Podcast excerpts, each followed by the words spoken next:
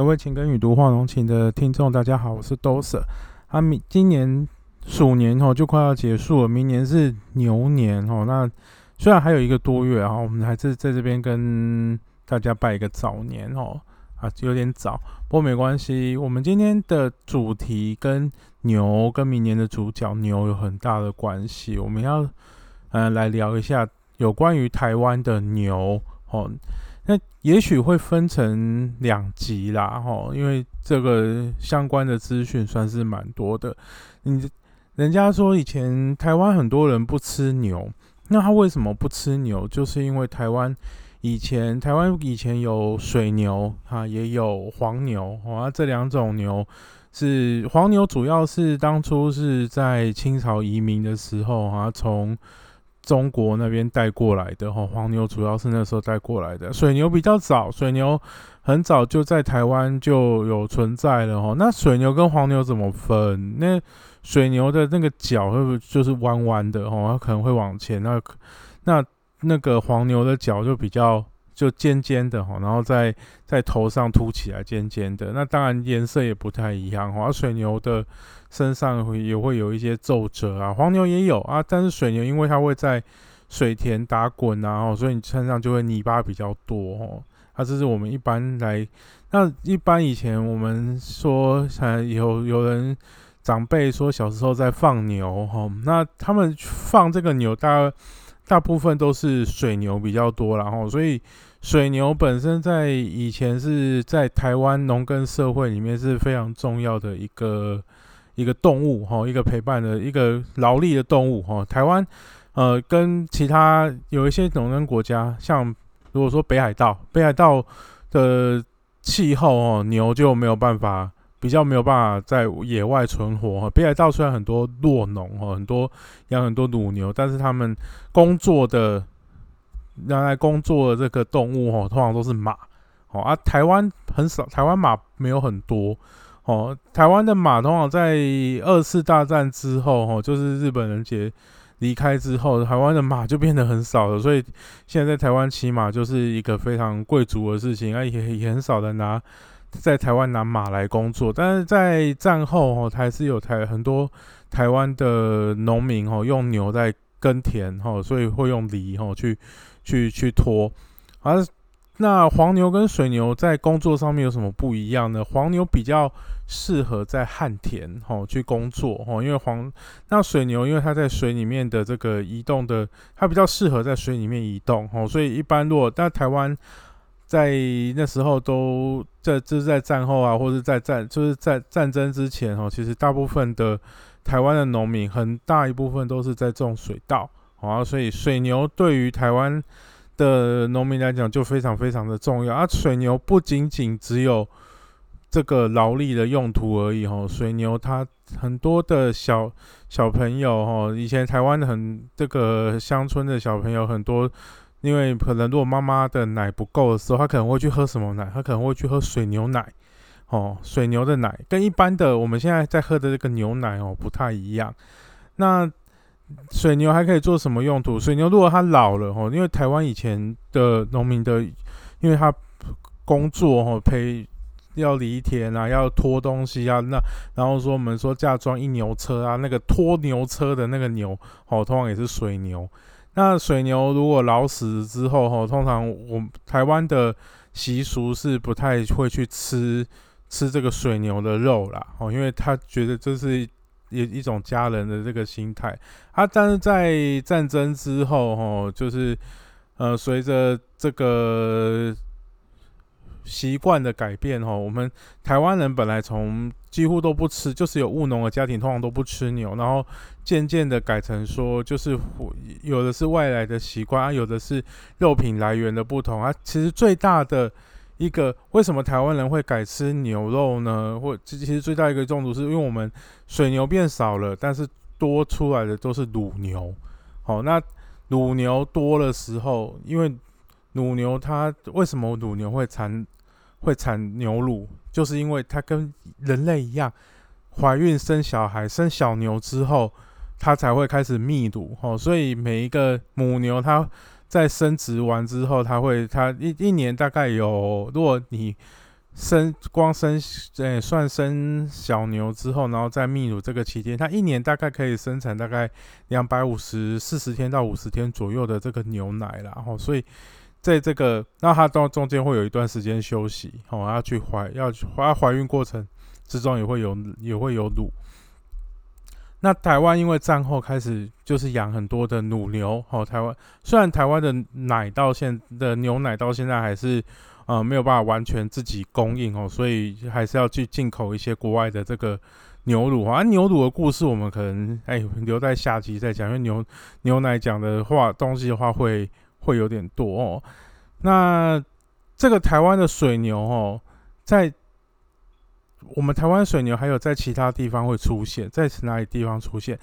是我们在日本的统治的时期，有一批台湾的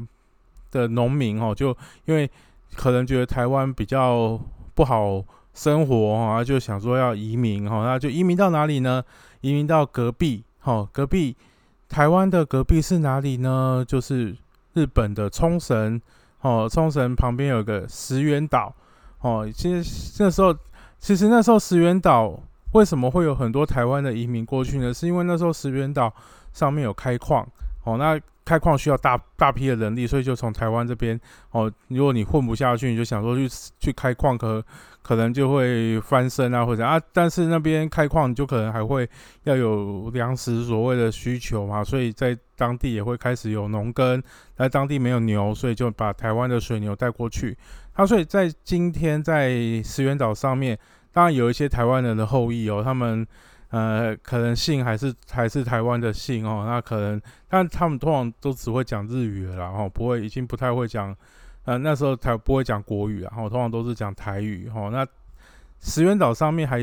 遗留下一些水牛，就是我们当初我们台湾的居民带过去的这些水牛的这个后代。好，那我们台湾在你讲到台湾的牛肉哦，以台湾最著名的这个。料理来讲哦，你会想到什么？其实就是台南的牛肉汤啊。为什么台南的牛肉汤那么有名？主要就是因为台南它可以有很多的温体猪肉，哎，温体牛肉。那我因为这个，因为牛你你们去吃过牛肉汤就知道，这个牛肉汤绝对不可能你像涮涮锅一样哦，你去弄那个冷冻的肉，然后切然后切片之后，然后再拿来烫这个。根本吃起来就不会是牛肉汤的感觉，所以牛肉汤几乎它都是温体的肉来切来。那那好，那我们问肉哪里来？那这些台湾吃的牛肉，刚刚就讲了，因为台湾我们战后之后开始有很多的养很多的乳牛，所以这些牛在生小孩的时候，它可能会生出什么？当然你说呃受孕，当然不可能百分之百都是。都是母牛哈，所以你可能生出来的时候，你可能是公牛啊。公牛其实，在弱农界来讲，其实公的乳牛其实就不值钱哦，所以它生下来之后，可能就很快就会被卖掉啊，卖去这个肉牛的牧场哈，然后就反正它就准备养大之后，然后就可能就会被呃一定的日，可能大概现在都大概养二十几个月了哈，大概要养差不多快两年的时间，然后就把它。杀掉，然后就当肉牛。但是在台湾来讲的话，这个养肉牛哦，在台湾的呃营业成本事实上没有乳牛那么高，哦，获利也没有乳牛那么高。所以对待遇来讲啊，你如果去看看过乳牛跟肉牛的这个牧场，你会觉得说啊，这个差异差很多。肉牛的牧场有时候很脏，然后它然后。主人可能也不太打扫，因为反正他觉得这个肉牛，反正养大就卖掉，也不用，也不会很值钱，因为他只养它两年左右，他就要把它杀掉了。但是乳牛，它通常都会养蛮长的一段时间哦，所以然后他会希望它过得舒舒服服，然后听音乐，然后有很就是有的地方还会那个牛睡觉的时候还会用一个呃干草铺的那个。很好的这个软垫给它睡觉，让牛让那个母牛很舒服的情况下，就可以产很多的乳，然后就可以那个那些那些牛奶都可以赚钱。那我们说台台南为什么会以牛肉汤闻名？因为我们台湾弱农最大的集散地其实就是在这个台南哈啊，台南有一个专门屠宰牛只的这个屠宰场，就在善化哦啊。上化也是我们以前哦，台湾以前其实在我们不吃牛，但是我们会交易牛脂。好，交易牛脂的地方，它其实在呃交易的过程之中，它很它也会结市，因为我我可能说，因为我家开垦一块地，我要去买，我要买一只水牛回家，哦，要来要来耕田，好，那这个所谓在交易牛脂的地方，哈，就在古时候就称为做牛墟。哦，墟是废墟的墟，但是其实它每个牛墟实际上是很热闹的哦。这个在牛牛的这个地方哦，这个交易牛的地方，因为它不可能只有买买牛而已，因为牛是在在当时是很在以前是很贵的这个一个一个财产哦。那所以说，要我们说台语有一句话说什么啊？一只。一架不被卖五千块，五千块被卖一架不？啊，你说以前啊，五千块很大吗？五千块真的很大哦，五千块说不定可以盖一栋房子的哦。所以在以前唱唱这种台语歌哦，你就觉得你就知道以前牛对整个农家来讲是非常贵重的这个资产。那你在交易这个牛的时候，它旁边就会卖很多日用品啊，就会在那边聚集成一个市集啊。所以以前牛墟吼就是会非常大的一个一个很。很多这些农农产品啊，或是生活，或是你这些贩卖商人都会在那边聚集。那善化哦，本身就是一个非常大的一个牛墟。好，像台湾还有另外几个比较大的牛墟，像北港。哦，如果你有去北港的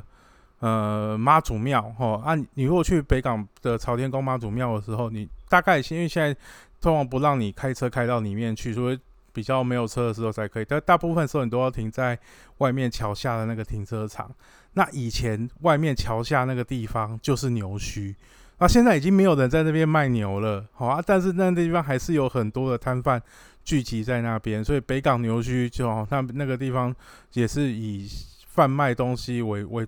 有名的一个地方。那善化。好，善化的牛牛只的集，现现在上化还是保持着很多牛只集散的地方，只是从以前是水牛集散，好，或是一些小黄牛集散之后，改成现在是乳牛集散的地方。那这个，因为为什么会屠宰？善化本身也有一个屠宰场是宰猪的，好，那宰猪的跟宰牛有什么不一样？因为宰猪一天可能可以杀一千多头，所以它会有一个公，会有一个这个。产业会在那边，但是我们杀牛肉的杀牛的时候，可能一天只有二三十头、三四十头，好要来杀，所以在这个很在这个屠宰的过程之中，其实很难去养一个专业的团队哦，所以在这个牛的过，在这个牛肉的台湾这个这些生鲜牛肉的这个运送过程当中，哈，尤其是牧场出来的这这个过程，通常都是有这个肉商哦自己来。反正就故宫把它处理掉吼，那所以这些牛肉被有主要是这个所谓的淘汰牛，也就是说这个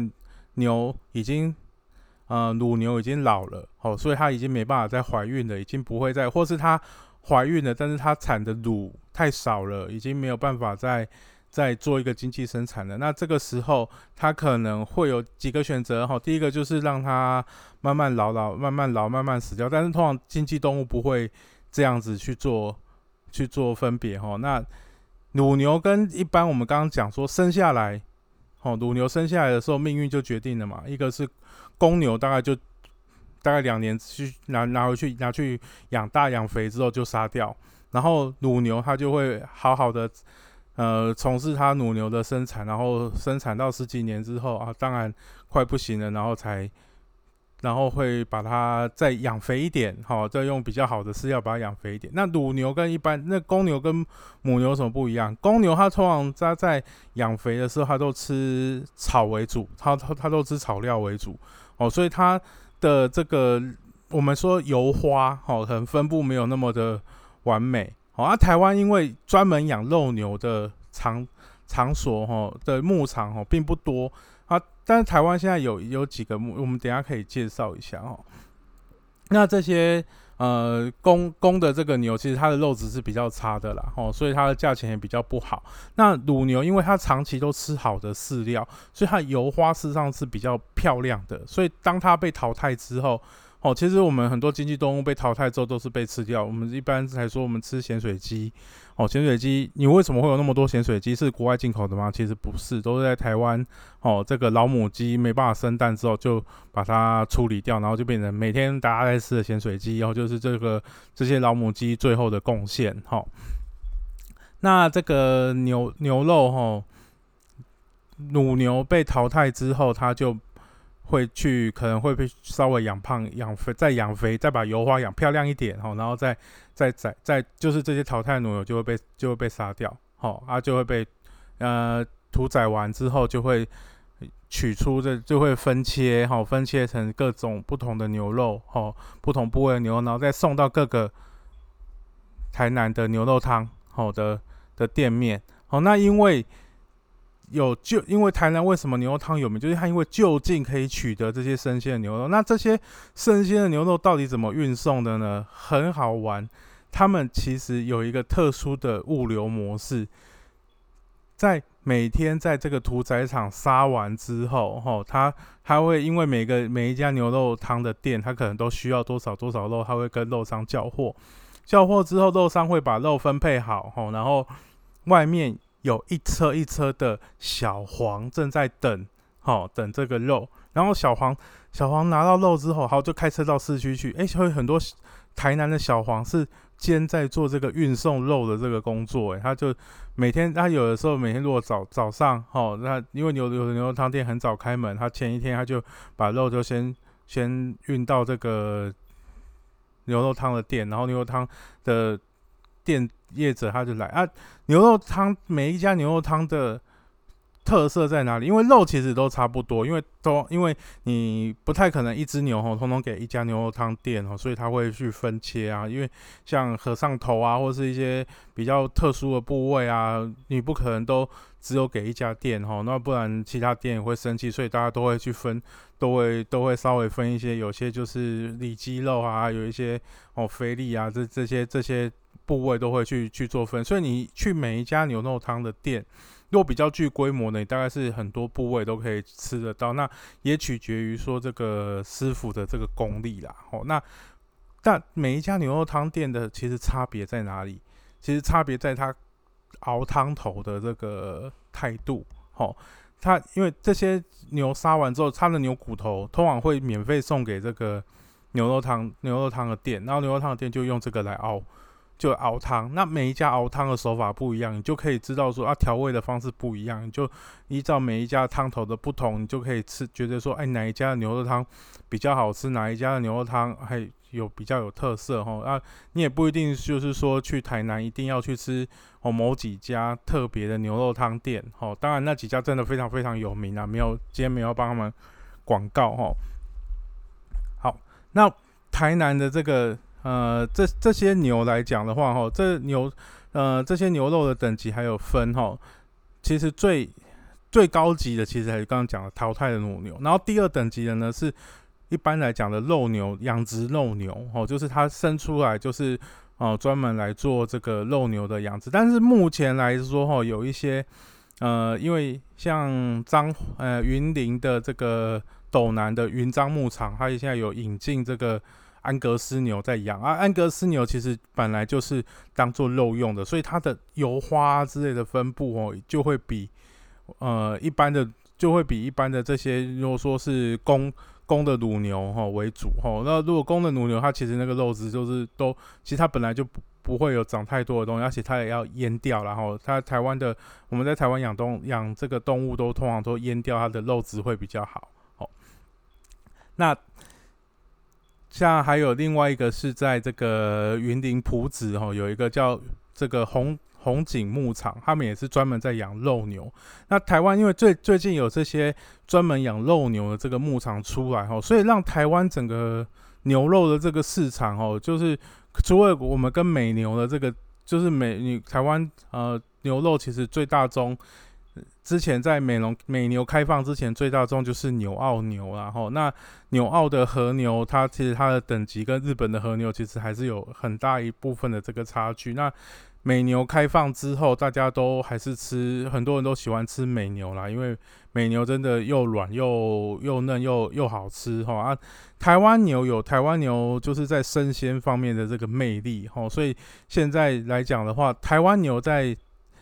牛肉在这个市场上面有一定的这个水准。那这些刚刚讲的这几个牧场哦，其实它都有做这个产销履历哈，让这个。那我们在牛脂的这个生产上面都会有追溯、有溯源，然后你也可以知道说这个牛肉的这个追溯是哪里来啊？这个因为因为这个追溯其实最早就是从狂牛症哦的分布开始哦。那我们台湾是不太需要担心狂牛症的问题，然后因为我们台湾本来就不是这个狂牛症的这个疫区哦。那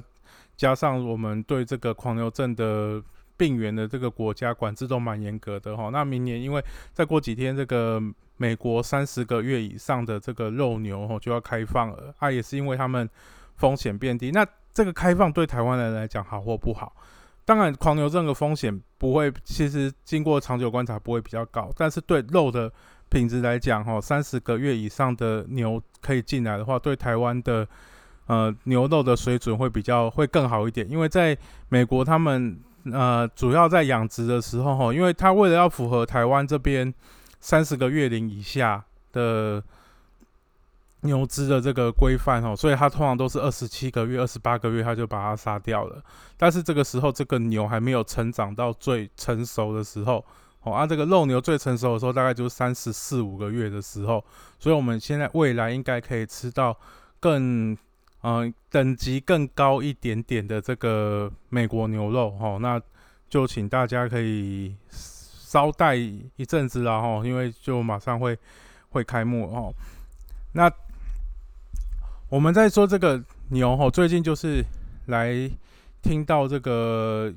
有关牛的新闻，就是在这个擎天岗哦，擎天岗有一群这个牛哈，就因为被发现很多牛就死掉。好，那为什么会在这个擎天刚会有牛呢？哦，其实那很多都是所谓的水台，这是跟我们讲台湾的水牛。那因为现在台台湾没有人在，和已经没有人在养牛，在做犁田的工作了哈。如果有的话，就是一些比较怀旧风的这些农场会养，但通常是表演用途啦，不会用它来做真实的这个这个生产哈。我们呃是说在。像台北的双新北市双溪啦，吼，这个贡寮啦，这个区域还是有人在用呃水牛来做受力，但是真的比较真的很少很少，因为它那个地方很多都是梯田，吼，一般的机具是没办法进去，所以要靠还是要靠牛，吼来跟，好，那在这个台北的这个丘陵上。丘里从阳明山这边哈，从这个擎天岗一直到这个石梯坪、石梯岭吼，到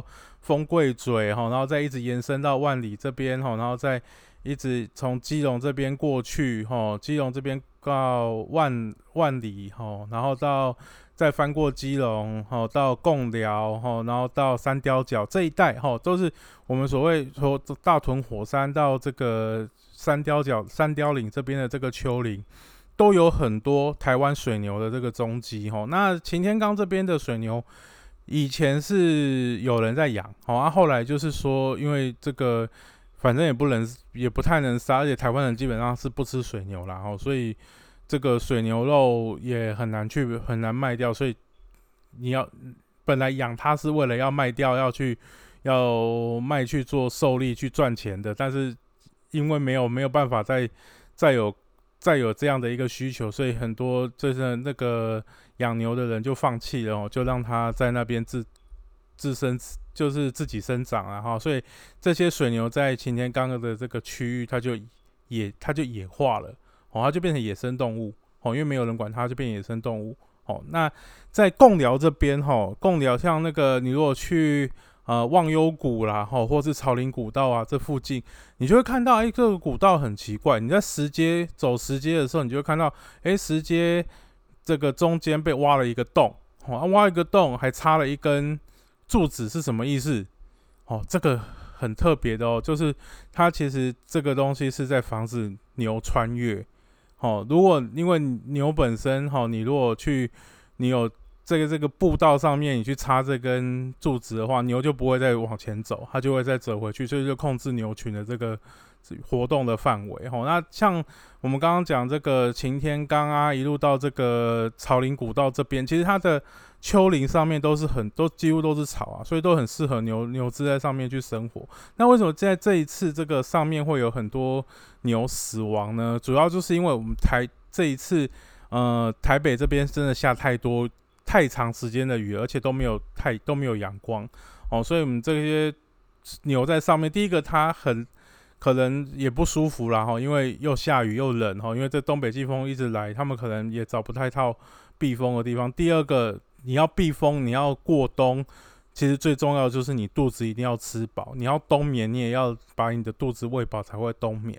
但是在这个下雨过多的情况之下，这些牛。它吃的草，这个草其实来不及长出来，哦，可能就又被啃啃光了，吼，它来不及长出来的情况下，牛牛就一直在挨饿的状况，哦啊，所以就呃发生很多很不幸的事情，就是这些牛牛都就不幸就往生掉，吼，那被游客发现之后，现在呃阳明山管理处也赶快去做补救的措施，吼，那希望这些牛牛吼可以在这个擎天岗的这个地方。哦，可以再继续的生活下去了。啊，之前为为了说要跟人类，就是步道上面也有一些措施，就是防之前是用那个铁犁、铁铁丝网哦去围起来。为什么？因为怕这个牛，因为这些牛是已经野化了哦，你没有去管理它，那你如果说人在上面活动啊，有人就是会去挑衅牛啊，或者怎样啊，有的牛如果因为他们都。是野生动物，那如果有的时候它公牛如果在发情的时候，可能会去攻击人类，它又冲过来，那个那只一只牛少说就是三四百公斤哦，被撞一下那个不得了，那个人人那个肋骨都会都会断掉哦，它可能会被撞死哦，所以在这个擎天岗这边才做这个铁丝网哦去做，因为它没有像像这个朝林古道这边，它是在这个悬崖的。步道是在悬崖中间，然后插一根柱子哦。那因为你又没有其他的地方可以走，它就会绕回去。它擎天刚那么开放的地方，所以它只能用铁丝网的方式来做规范哦。那我们当然是希望说，哈，之后在这个擎天刚这边还可以看到继续有这些哦野野生的水牛哦，可以在那边生，可以在那边继续在那边生活。好，好，那我们进对于牛牛的这个小故事哈，我们就先。哦，第一集我们就先说到这边哈，我们后续还有一些关于台湾的牛的故事哈，可以跟大家分享。哦，那我们下次再见喽，拜拜。